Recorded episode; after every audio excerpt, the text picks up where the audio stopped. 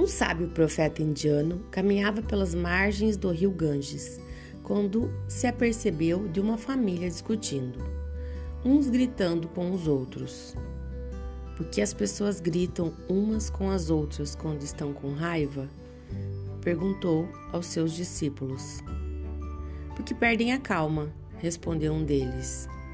Sim, mas por que elas gritam se a pessoa está bem ao lado delas?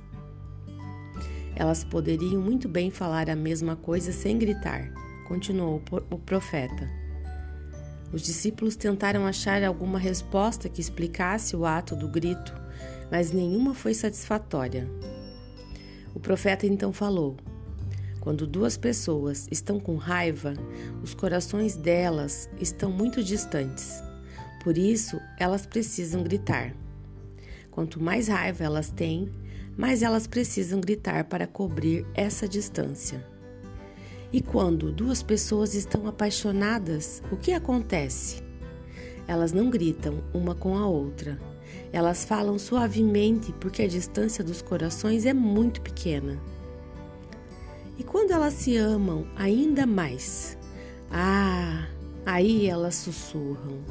Chegam mais perto ainda, às vezes nem existe distância nenhuma entre os corações. E finalmente, depois de um tempo, elas não precisam nem sussurrar, basta um olhar. Isso é o quão perto dois corações podem estar.